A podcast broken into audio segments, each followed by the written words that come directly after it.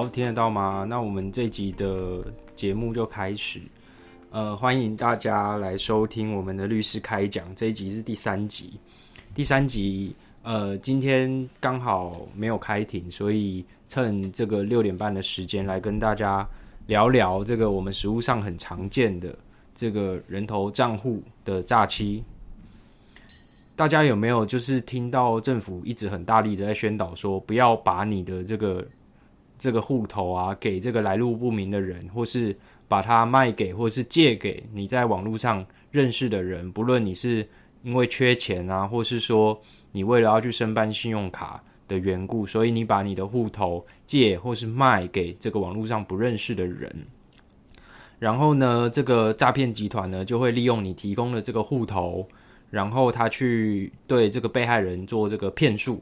那被害人受骗之后呢，他会把这个他被被被害的被骗的这个金额转账转到你提供的这个人头账户，那么你的这个人头账户呢，因为已经被诈骗集团去操控了，然后他会再把这个你的人头账户里面这些黑钱再转到另外一个账户，然后呢，在另外一个账户再把它。呃，洗到国外去，或是借由这个我们俗称的车手去这个 ATM 把这个钱领出来。所以，我们今天就在这个律师开讲第三集来跟大家聊聊，说这个实物上人头账户到底呃会触犯到什么法律，以及说你触犯到法律，那你在侦查中，或是你在这个法院，你应该怎么去回应这个检察官或法官对你的疑问？其实，呃，这一集聊聊人头账户，是因为。我最近实在碰到太多这种人头账户的这个，呃，这个案例发生。最近也接到好几件这种人头账户的案子。嗯，等一下。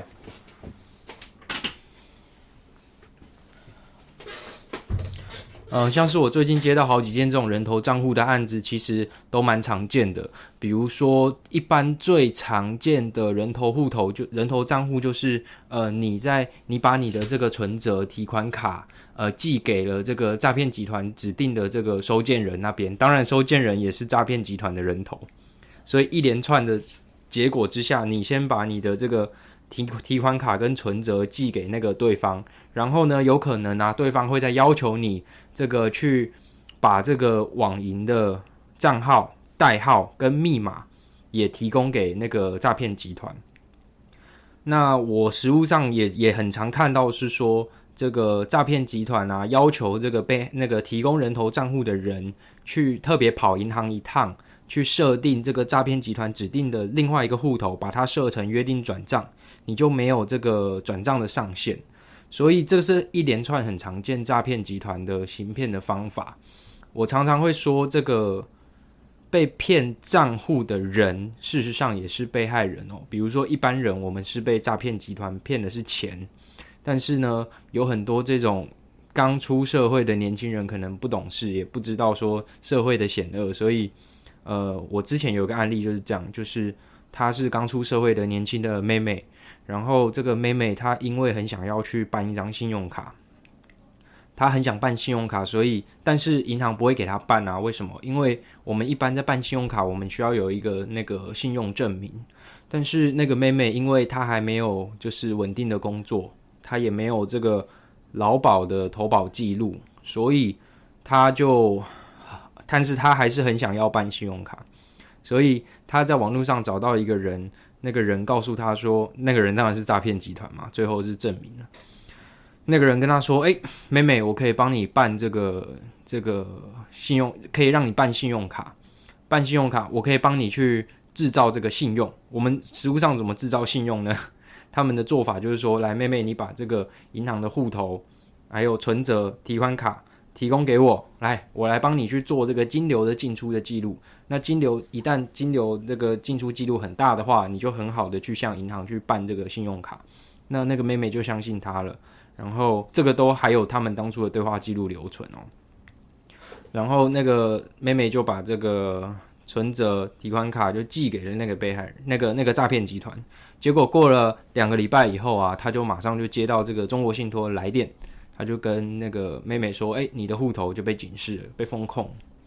或是我们会先圈存，然后警示啊，你的户头被警示了，就俗称的警示账户。警示账户就是你里面钱都不能再做提领、提呃提出或是呃转出或是转转入的动作。那什么时候才能够解冻这个警示账户呢？就是要等到这个你在地检署或者不起诉或者无罪的判决确定以后，你才有办法去跟警察机关要求把你那个户头解冻。那在什么样的状况下，这个银行的户头就是会被警示呢？呃，通常都是被害人啊发现他被诈诈骗集团骗钱了以后，然后他赶紧的去打电话给这个反诈骗一六五，或是说他到最近的派出所去报案。那警察收到了这个报案或者一六五接到这个电话以后，马上就通知银行了，银行就会把这个被害人被诈骗集团骗钱，然后诈骗集团指定被害人汇的汇钱的那个户头。他们就会先把它冻结住，所以讲这么多，我们等一下其他的慢慢讲。就讲这么多，大家会发现说，其实人头账户呃层出不穷的原因，是因为呃诈骗集团除了这个骗被害人以外，他一定要有一个这个金流的这个流向，他一定是要想办法把这个被害的这个钱啊，想办法到最后到他们的手上。到他们手上有很多种方式啊，最常见的方式就是我刚刚说那个人头户头。那么人头户头在实物上，其实现在来说，现在以我的经验来说，会被检察官这边呃起诉的机会，事实上是蛮大的。很常见的是，检察官会先把你叫去地检署问一次，然后他会问你说：“难道你不知道这个提供人头户头有可能被这个诈骗集团拿去做诈骗？”你有可能会不知道吗？你有可能会没有想过这件事情吗？啊，现在政府宣导这么大力，现在政府宣导的这么大力，要要打诈要反诈，你难道会不知道说，呃，把这个人头账户提供给这个你不认识或你不熟悉的这个第三人，有可能被拿去做诈骗吗？通常被告就说，嗯，我真的没有想过，真的没有想过。但是通常啊，检察官都会把被告起诉啊。那通常起诉以后，我必须说，实务上针对这个人头账户的起诉以后，他最后的定罪率，就是我用用白话一点的这个方式讲，就是呃，最后起诉你被判有罪的这个几率，是落在据统计，据司改会的统计，它会落在百分之九十八。所以，呃，通常这种案子，我会建议说，在侦查中就直接把它处理掉。那侦查中处理掉的意思，就是说，我们一定要在侦查中拼一个不起诉的处分。你要拼一个不起诉的处分啊，你一定要想办法去跟检察官。虽然我们都说是那个无罪推定，无罪推定，而且检察官也有呃负有这个对被告有利不利一并注意的这个义务，但是事实上啊。当你进到地检署，你的感受绝对不是这么一回事。你一定要想办法去证明自己的清白。那你证明清白的方法很多种，最常见的就是你必须要去提出当初你跟诈骗集团的接洽的过程，让检察官说说服检察官说，呃，你事实上你不是跟诈骗集团是一伙的，事实上你也是被害人，只是其他被害人被骗的是钱，那我是被骗的是账户，所以。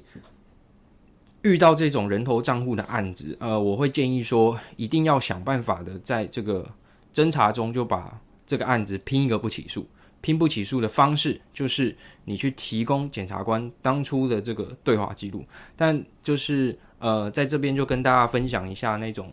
呃，我现在目前的经验啊，就是呃，事实上在当有人开始去提供这个对话记录给检察官，然后拼到一个不起诉处分以后啊。诈骗集团也不是，也不是那个，也不是等闲之辈，他们就开始做一件事情，他在跟被害人，跟在跟这些人头账户的被告收账户的时候，他就会先帮你做一个这个很很逼真的对话记录，让你在这个户头被冻结的时候，被检察官找去问话，被警派出所找去问话的时候啊。让你有个对话记录可以提出去，所以现在地检署也都知道说诈骗集团有这一招，所以目前呐，目前呐，虽然说呃提供对话记录这一招，呃或多或少检察官还是会保持一个怀疑的态度，但是至少就我的认知来说，这招是最有用的。然后你可能去地检署啊，被告去地检署的时候，也要跟这个检察官说明说，哦，我当初是。呃，是被骗的，什么原因？它脉络是怎么样？那如果你不信的，你没有过检察官那一关，你被起诉的话，我通常会先请这个被告他去提供他收到的起诉书，起诉书让我看一下，说到底是什么状况，我们先阅卷处理嘛。那很常见的有一个状况是说，检察官认为说被告的罪证确凿，他直接去向法院申请一个简易判决处刑。什么是简易判决处刑哦？简易判决处刑就是当检察官认为说啊，被告你不管被告有没有认罪哦，检察官都可以申请简易判决处刑。简易判决处刑的方式就是说，检察官认为说被告，呃，我我检察官判断说你已经罪证确凿了，你上法院你也不可能会无罪了，那我就直接请法院对你下一个比较简单的判决，那法院就不用呃以这个。就是他的这个上法院到法院最后下判决的这个过程中，他会简简化很多。假设啊，一般比较不清楚、比较没有那种法律常识的民众啊，他糊里糊涂的提供户头给人家，然后他上地检署可能讲的也不是很好，那最后他被检察官起诉了。如果啊，你是接到的不是起诉书，你是这个。简易判申请简易判决处刑书啊，它事实上跟起诉书的性质本质上是一样的，但是呢，它跟一般起诉书的差别会在于说，如果啊你收到简易判决处刑书的被告，你没有主动的去跟法院去申请说我要开庭，我要好好的跟法官去说我是冤的，事实上我不是这个诈骗集团的帮助犯，那这个时候啊，一定要。至少你一定要去法院的诉讼辅导科去写一个状子，写一个状子，告诉法院说你是清白的，你要开庭，你要开庭，好好的去跟法官去去这个鸣鼓申冤。所以收到简易判决处刑书的这个被告。或是我们的观众朋友们，你身边的人有收到这个东西的时候，如果他又是清白的话，你一定要请他赶快的去跟法院申请开庭，那写一个状子进去申请开庭状，基本上就可以了。那么一般这个人头账户被起诉，他会用被用的法条啊，通常只有两个哦，就是我们的观众只要记得这两个就好了。通常就是一般诈欺罪的。帮助犯以及一般洗钱罪的帮助犯，我们待会再讲说，在这个我们现在直接讲好了，在这个洗钱洗钱防治法洗钱防治法上路以后啊，基本上只要是人头账户的被告，你有很高机，你有很高的几率啊，你被起诉普通诈欺罪的帮助犯的同时，你也会被起诉这个一般洗钱罪的帮助犯。我们先讲普通诈欺罪的帮助犯。你就要先讲什么是帮助犯。帮助犯呢，就是他没有直接参与这个骗人的这个过程，但是呢，他对于这个诈骗集团，他有着帮助的行为。比如说，我们最常见的帮助行为就是提供户头的帮助行为，帮助诈欺的行为，或是说现在也很流行是那一种提供 SIM 卡，让诈骗集团做这种电信诈骗，我们俗称电诈的这个帮助行为。这个帮助行为虽然没有。直接实现了这个诈欺罪的我们说的这个构成要件，就是要构成诈欺罪条件的这个行为。但是呢，你事实上只要有这个帮助行为，你有提供 SIM 卡，你有提供户头，让诈骗集团在骗完人之后，或是在骗人之前，他有这个电话可以打打打给被害人，或是说他在骗完人之后，让被害人汇钱到你自你提供的这个人头户头，这个时候你就会被地检署起诉这个。一般诈欺罪的帮助犯，那么大家都知道还有这个加重诈欺，但实务上习惯是用一般诈欺罪的帮助犯去起诉，因为这个有一个很现实的问题啊，就是假设假设是用这个加重诈欺罪的这个帮助犯去起诉的话，那么监狱就会爆满，所以他们不敢用加重诈欺罪的帮助犯去起诉。加重诈欺罪有个条件，就是说三人以上就加重诈欺哦。所以啊，事实上只要你看哦，你是提供人头账户的人，诈骗集团那也是一算一个人。如果你有讲出另外一个人，那你基本上你就中了这个加重诈欺罪的帮助犯。那事实上现在实务啊，不敢用加重诈欺罪去帮助犯去起诉，起诉这个人头账户的提供的被告的原因，是因为因为这种案子层出不穷，实在太多，一年好几万件。如果一旦用加加重诈欺罪去起诉的话，那监狱就会爆满。好，那回到我们刚刚说的，一般而言，你一定会中一个东西，叫做这个一般诈欺罪的帮助犯。那么在洗钱防治法上路以后啊，你会被另外被起诉一个叫做一般洗钱罪的帮助犯。这两个的差别在哪边呢？在一般洗钱罪啊，我们的法定刑会是七年以下有期徒刑；在这个一那个诈欺罪，我们的法定刑是五年以下的有期徒刑。但是呢，but 就是这个 but，but 呢就是嗯，在我们的一般洗钱。罪的这个规定，在洗钱防治法第十四条的，我记得是第三项的规定，规定说，我们的洗钱罪一定会扣一个主要的罪名。那么在人头账户的这个案子里面，我们的这个洗钱罪扣的就是普通诈欺罪的罪名。假设你的一般洗钱罪的刑度比普通诈欺罪的刑度还要重，那事实上也是比较重哦。那么被告会先适用。这个普通诈欺罪的这个刑度，也就是五年以下的有期徒刑。所以，假设普通诈欺罪你同时提供户头的行为，同时中了普通诈欺罪，也中了一般洗钱罪的话，我们的刑度不是一般洗钱罪的七年以下有期徒刑，而是普通诈欺罪的五年以下有期徒刑。当然说，这个帮助犯可以减刑，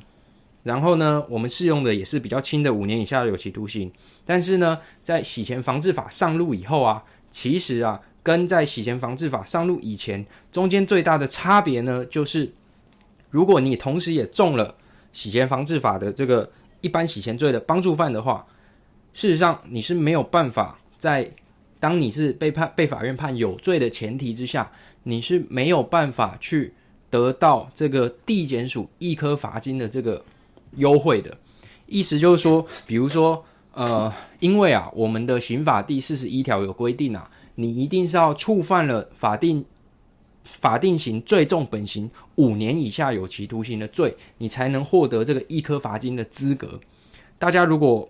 不知道什么是一颗罚金的话，用比较简单的方式去呃去讲一颗罚金，就是假设你被判三个月的有期徒刑，那你就是以一天一千块的方式折算一日，然后呢三十天呃三个月就是九十天，所以你要缴给国库九万块。这个叫一颗罚金，缴完之后就等于说你的这个案子已经执行完毕了。所以再白话一点的讲，就是用一个缴钱的方式去换不用关的方式，呃，不用关。所以这个就是一颗罚金的这个这个用最白话文来讲就是这样。那么在一般洗钱罪的这个。在一般在洗钱防治法上路以后啊，人头账户的被告也会中这个一般洗钱罪。一般洗钱罪，假设你最后被法院判决有罪的话，事实上你是没有办法去一颗罚金的。呃，没有办法一颗罚金没有关系哦。假设你被判了六个月以下的有期徒刑，你仍然可以去义服社会劳动，就是你一样不用进去关，但是你要在机构外以每天六个小时去折算一日，然后去服这个社会劳动。所以事实上。我认为时间比金钱宝贵，所以，呃，如果能够呃用钱换不用关，跟用这个体力活服劳务、义服社会劳动换不用关的话，我会选择用钱换不用关啊。但是，呃，没有办法，因为刑法四十一条的第三项，呃，刑法四十一条第一项就是规定在那边。那这个如果你被判六个月以下的话，没有关系，就算不能一颗罚金没有关系，我们一样可以给你一服社会劳动。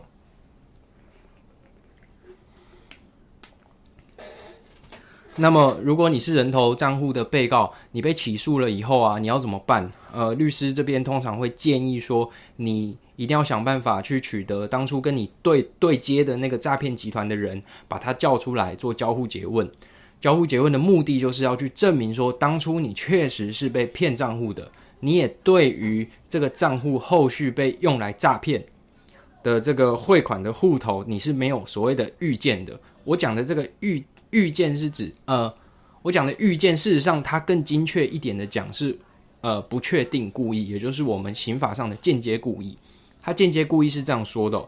假设，呃，我在当初在提供这个户头的这个行为啊，其实我已经知道这个他有可能被用来做诈骗，但是呢，我转念一想，我会认为说，就算他被拿来做诈骗，我一样没有关系。这在我们实务上被称作是一个容忍理论。容忍理论就是说，我就放任他不管，我就是放着他不管，放着摆烂，就算发生了诈骗的行为，我也觉得没差。叫默然理论、容忍理论，这就是我我们在在去确认这个人头账户被告主观上有没有这个间接故意的一个判断的标准。当然说这个判断标准，事实上我个人会认为说其实没有很精确，但是这个已经涉及了那个学理上的判断，我们今天就不特别再说明。那么呃，简单来讲就是，假设你遇到这个人头户头啊。嗯，你该做的就是去收，尽量收集当初跟你对接的这个人，然后跟你对接的人，他有呃当初是怎么样骗你的账户，然后想办法去说服检察官或说服法官，其实你不是这个人头账户的被害人。那么我觉得今天这一集，因为我的这个相机也快没电，我们今天就先把这个人头账户定义为上级。那下一集我会跟大家讲说，在 SIM 卡提供 SIM 卡的这个状况下，其实跟提供人头账户又有一点点不一样。我们下个礼拜找一个时间来跟大家聊聊，说在提供这个 SIM 卡这个帮也同样会触犯这个帮助诈欺罪。那这个事实上跟人头账户又有一点细微的不一样。我们就是下个礼拜再找一个时间跟大家聊聊。那么我想一下，还有人头账户还实物上还有什么样子的这个？嗯，什么样子的形态可以跟大家分享？基本上差不多，其实就是这样子在处理啊。但是因为这个最近实在接到太多人头账户的这个案子，所以来借这个机会跟这个我们的观众朋友分享说，人头账户在实物上究竟要怎么去处理？那也欢迎说，嗯，有收看我们这个直播节目的观众，也可以跟你身边这个。已经有人头提供人头账户的人，赶快叫他收回来，或是去银行告知说挂失或是怎么样的，赶快把它收回来，不然等到那个钱进去人头账户以后，就会来不及啊！我再再讲一下，再再补充一下，就是说，呃，在那个虚拟货币崛起以后啊，事实上，虚拟货币像比特币类似这种虚拟货币，很容易被诈骗集团拿来作为这个洗钱的工具，比如说。这个诈骗集团啊，先叫被害人啊把钱汇到这个台币账户，再由这个操控这个台币账户的这个诈骗集团啊，把这个台币账户里面的钱去买去买那个虚拟货币，买了虚拟货币以后，是不是进到这个这个诈骗集团虚拟货币的钱包？进到这个诈骗集团虚拟货币的钱包以后，他们再想办法把它这个移转给另外一个钱包，那。只要是进到虚拟货币的世界，基本上你很难去，呃，你很难去追踪他这个钱包的持有者是谁。那事实上就很轻易的去达成洗钱的目的。那我们通常我们说这个领钱的人叫车手，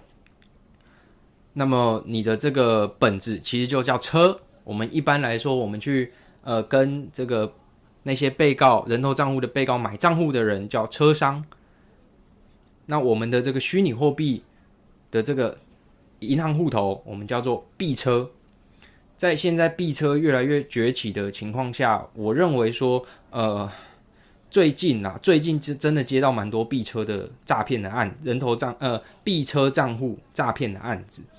那币车账户诈骗的案子，基本上我必须说，如果你是被害人的话，你的钱恐怕恐怕是很难去追回来。那我觉得就是呃这个。用币车这个方式，大概在二零一九年其实就已经开始盛行了。但是直到二零二二年的今天，我们的检调机关才终于发现这个问题的严重性。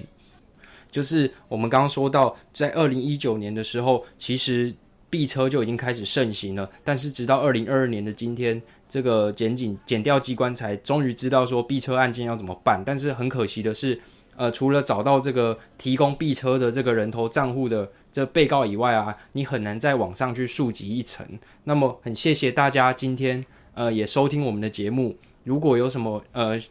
有什么问题的话，也都欢迎这个大家来私讯我或加我的 line 来问这个法律问题。那我会在我的能力范围里面尽量跟大家做解答。谢谢大家。